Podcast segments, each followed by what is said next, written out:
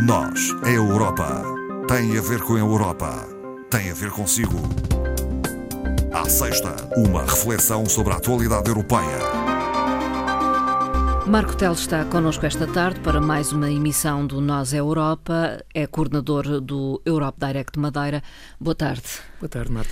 Marco Teles, vamos começar com uh, uma referência ao Eurobarómetro publicado na terça-feira e que tem a ver uh, com a forma como os europeus uh, encaram os meios de comunicação ou os meios de informação. Exatamente, e que são importantíssimos também na, na divulgação da informação e das atividades relacionadas com o, o projeto europeu. Portanto, este Eurobarómetro assenta sobretudo em três aspectos, portanto, a, forma como são eh, como se consome, como se utiliza, digamos uhum. assim, os meios de comunicação social, a confiança também nas fontes de informação e uh, a temática da desinformação. Portanto, são os três aspectos essenciais deste, deste Eurobarómetro. Quais as principais eh, conclusões? Então? As principais conclusões. A primeira, creio positiva, 72% dos inquiridos recordam ter lido, visto ou ouvido recentemente algo sobre a União Europeia, quer, quer isto dizer através da imprensa, da internet, televisão ou rádio. Uhum. Portanto, os temas europeus um, são realmente focados pelos órgãos uhum. de comunicação social. Eh, mas dizer que os temas políticos nacionais, segundo este relatório, eh, importam mais aos cidadãos do que propriamente os assuntos europeus, os assuntos internacionais e até Sim. as notícias locais. Portanto, as diferenças em termos percentuais não são muito grandes, mas de facto aquela que eh, é entendida como prioritária, de facto, são eh, os temas políticos nacionais. Quais as principais fontes de informação a que recorrem? Principal fonte de informação. Eu gostava de dizer que seria a rádio, por estarmos cá, mas não. Não é? Efetivamente. A televisão surge neste Eurobarómetro como a principal fonte de notícias eh, foi referido por 75% uhum. dos uh, entrevistados e isto é particularmente uh, verdadeiro uhum. para uh, os cidadãos com 55 ou mais anos. de idade. Segue-se depois, mas já uma distância eh, ainda considerável, as plataformas noticiosas online, com 43%, eh, a rádio, que representa 39%, e as plataformas das redes sociais e os blogs, com 26%. A imprensa escrita eh, aparece hum. em quinto lugar nesta lista, com 21% eh, dos inquiridos a dizer que, de facto, recorrem aos jornais e às revistas como a principal fonte de notícias. E os mais jovens? Eh, quais são as os fontes de informação jovens, Há aqui uma, uma, conclusão que já seria, obviamente, de esperar, é que eles são muito mais propensos a utilizar as plataformas uh, de redes sociais e os blogs para aceder às notícias. Aliás, 46% dos jovens com idades compreendidas entre os 15 e os 24 anos eh, isto por comparação com eh, as pessoas com mais de 50 anos, que representa apenas 15%. Eh, Portanto, é natural esta apetência pela utilização dos meios digitais Sim, em detrimento do, dos meios tradicionais. E uh, eu penso que, pelo menos, os mais velhos procuram fontes que consideram mais fiáveis. Sim, uh, uh, creio que aí, quer os mais novos, quer os mais velhos, com certeza, pelo menos acreditam quando acedem a, às fontes que elas sejam fiáveis. De qualquer forma, esse também é um aspecto que foi tratado no Eurobarómetro e, de uma forma geral, os cidadãos confiam na radiodifusão hum. tradicional e nos meios de comunicação impressos, incluindo, uh, curiosamente, também o, uh, as plataformas online hum. respeitantes a, a esses Sim. meios, mais do que as notícias, do que as plataformas de notícias online e nas redes sociais. Uh, quer isto dizer que 49% dos inquiridos confiam nas estações públicas de rádio e de televisão, um, seguindo-se a imprensa escrita, que é eh, referenciada uh, por 39% dos entrevistados. Quer isto dizer que as estações privadas de televisão e de rádio são referidas apenas por 27% dos inquiridos como uma fonte de informação de confiança. Portanto, aqui o setor público eh, tem uma vantagem em relação ao privado. Curiosamente, há aqui duas situações, porque obviamente estes eurobarómetros estamos a falar em, em, em valores gerais, mas depois hum. analisando a cada Estado-membro há particularidades. E aqui há duas que me parecem curiosas, que é o, o facto de na Polónia, a Polónia ser eh, de resto o único Estado-membro em que as estações de televisão e de rádio privadas são consideradas como as fontes mais fiáveis, em detrimento, Sim. portanto, do setor público. E, por outro lado, a Hungria, onde, de facto, os entrevistados apontam o grupo constituído por, portanto, as pessoas, grupos de amigos eh, que seguem nas redes sociais como a fonte de eh, notícias eh, em que mais confiam. Portanto, duas situações a leste que sim, são sim. muito distintas daquelas que nós temos no, no nosso Sim. país, por exemplo, e, e, que acho que de certa forma consegue explicar um pouco um, o clima o regime político e o regime talvez. que se vive nestes países. É preocupante, de alguma forma, eh, a exposição à, à, à desinformação e às notícias falsas no global? Sim, o inquérito eh, mostra que um quarto dos inquiridos, ou mais precisamente 28%, eh, considera, e aqui a pergunta era se na última semana foi ou não exposto a desinformação e a notícias falsas, e portanto 28% dos inquiridos diziam que sim. Uh, claro que isto também é muito variável em função de cada Estado-membro, como referi. Na Bulgária este valor passa logo para 55%, por exemplo. Mas, de qualquer modo, a parte positiva é que a maior parte das pessoas considera que estão confiantes ou muito confiantes em uh, conseguir identificar essa desinformação ou notícia falsa. Portanto, isso é referido por 12% dos inquiridos e 52% disse que estava apenas confiante, mas que é um bom indicador que consegue separar. De qualquer forma, conclui-se no estudo que o nível de confiança para distinguir as notícias reais daquelas que serão eventualmente notícias falsas diminui com a idade e diminui também com o, o, nível de formação, ou seja, Sim. níveis de formação mais baixos representam, à partida, uma menor uhum, capacidade uhum, para fazer essa separação. Distinguir. Uh, Eurobarómetro que é uh, baseado numa amostra representativa, num inquérito Sim, em todos os países da União Europeia? os países do, da União Europeia, em todos os 27 Estados-membros e, uh, neste caso, de, uma, de, um, de, entrevistas que foram realizadas precisamente entre 26 de abril e 11 de maio. Falemos agora de um relatório publicado pela Comissão sobre emprego e uh, a situação social na Europa. O que é que nos diz este Exato, relatório? Portanto, este relatório foi apresentado esta semana sobre o emprego e, portanto, a situação social e uh, vem confirmar aquilo que, de certa forma, uh, e diria que não é nenhuma novidade, é que os jovens foram, de facto, daqueles grupo, do, do, dos grupos etários, aqueles que foram, de forma mais negativa, afetados pela perda de, de postos de trabalho eh, durante eh, a crise económica que se viveu fruto da Covid-19. E, portanto, também neste período de recuperação, naturalmente, eh, esse problema mantém-se. E, portanto, este relatório aponta aqui várias conclusões, mas eu destacaria pelo menos três. A primeira é que a recuperação da pandemia que, abrir aqui um parênteses, ainda não terminou, não, não é? Portanto, a recuperação da pandemia não foi uniforme.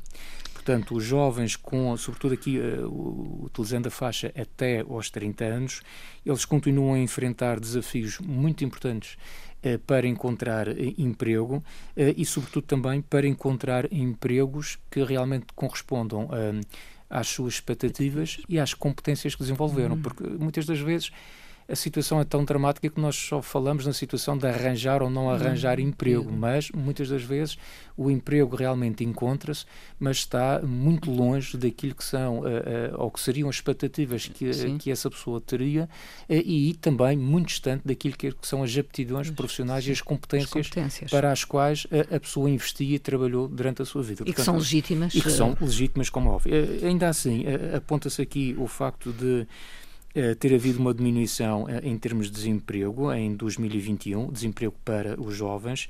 Eh, de qualquer forma, ainda se registra um valor, de certa forma, mais elevado, comparando com aquele período antes da crise em 2019.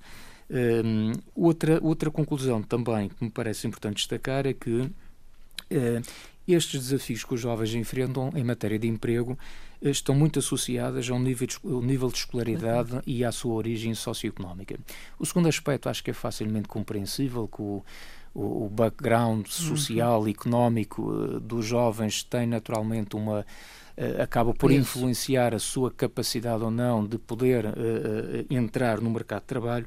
O problema está aqui, obviamente, na questão da formação e onde se comprova também por este relatório que os jovens com ensino secundário, que têm apenas, e eu estou a dizer apenas, obviamente, entre aspas, o ensino secundário tem 19% de probabilidade a menos de acabar numa situação em que não trabalham não estudam, não estão não, a ter formação. Portanto, os, os famosos, aquela expressão Niche, dos. NIT, não é? Os... os... que não estudam, não trabalham e também não estão a fazer qualquer formação, ou seja, estão numa situação de impasse uh, e, portanto, uh, esta é uma situação complicada. Naturalmente que Isto acontece também para jovens que têm uh, formação sim, superior, mas aí as probabilidades são muito inferiores desta situação acontecer. E o género uh, desempenha aqui algum papel, digamos assim? É, infelizmente eu diria que sim. É suposto que o tempo nós evoluirmos, mas de facto esta é, é uma área em que essa evolução está, tem vindo a acontecer, mas a um ritmo bastante lento. Curiosamente,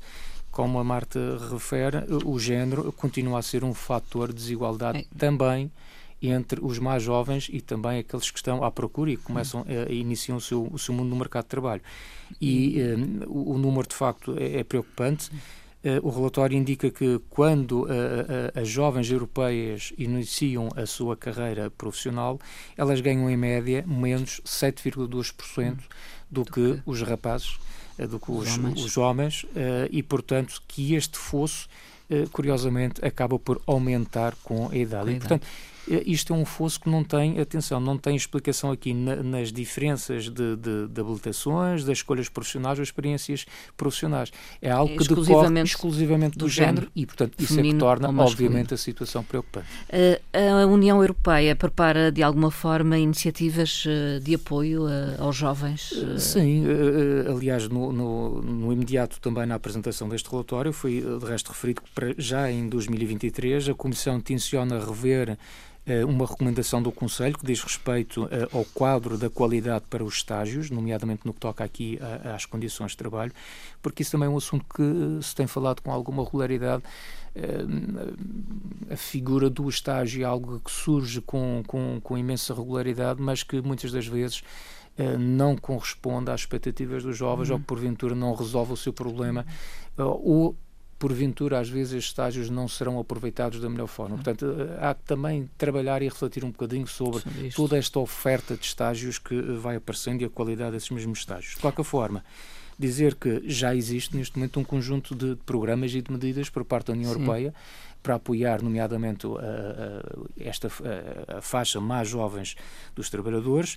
Eh, e estou-me a lembrar, por exemplo, do programa do Garantia para a Juventude, o próprio Fundo Social Europeu, que é, é, o principal instrumento da União Europeia para investir nas pessoas, e obviamente aqui há uma atenção de forma muito particular para os mais jovens.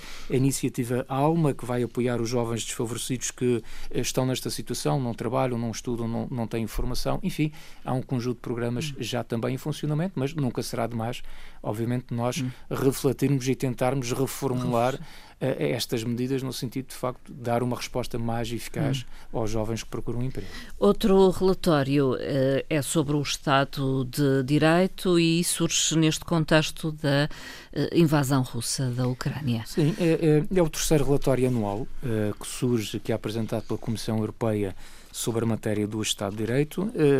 portanto, um, Neste caso, é, é, é, um, é um relatório que contempla Uh, tem numa primeira fase uma panorâmica geral uh, das tendências da União Europeia em matéria de Estado de Direito, mas depois tem um conjunto de 27 capítulos.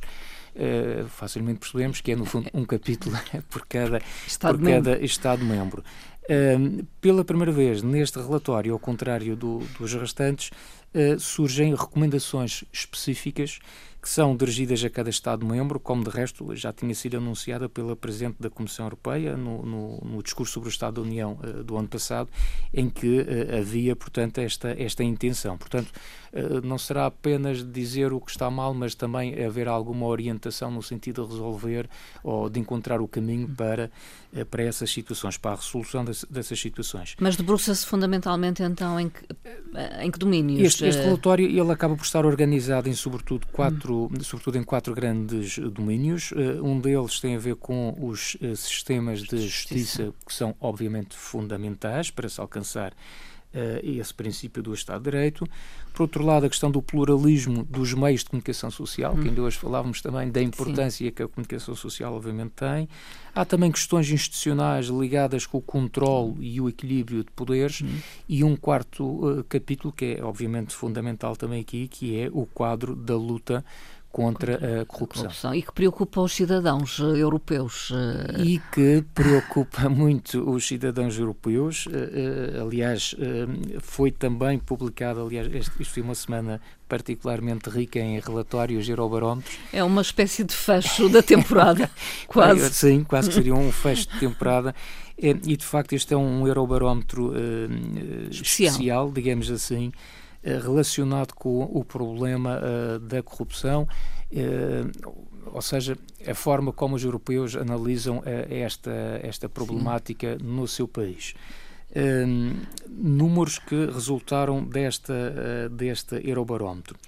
68% dos europeus consideram que a corrupção ainda está generalizada no seu país. No respectivo país. É, no respectivo país. Portanto, isto é uma média uh, europeia. Uhum. Obviamente que há aqui países um, eh, onde esta percepção dos cidadãos sobre o problema da corrupção é, é, muito mais favorável. Eu estou a pensar uh, no caso uhum. dos países nórdicos. Sim. A Dinamarca surge como um exemplo. É um problema que uh, afeta apenas ou é 7%. Percepcionada. É, é percepcionado apenas por 7% da população, eh, valores também muito baixos, por exemplo, na Suécia e na Finlândia, mas o mesmo já não acontece no sul uh, da Europa. Portugal. E apenas para dar o exemplo, já agora por curiosidade, no nosso país o problema da corrupção é percepcionado por 90% uh, da população, neste caso dos hum. inquiridos, que uh, fizeram parte uh, deste Eurobarómetro. E isto incide sobre que tipo de instituições? Públicas, privadas?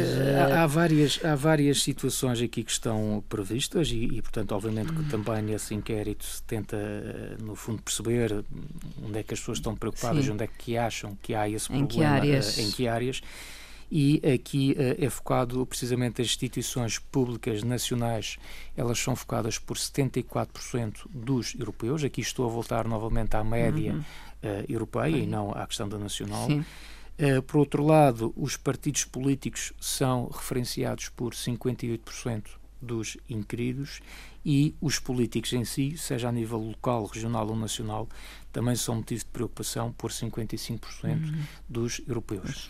Uma nota assim para um quarto uh, aspecto que a nível europeu não é muito preocupante, que uhum. é a uhum. questão da banca, é apenas já referenciada por 27% dos europeus em termos médios mas uh, em Portugal hum. este valor dispara logo para os 61% e eu acho que facilmente Sim, se entende porque nós percebemos o porquê dados os uh, casos desta percepção. Exatamente.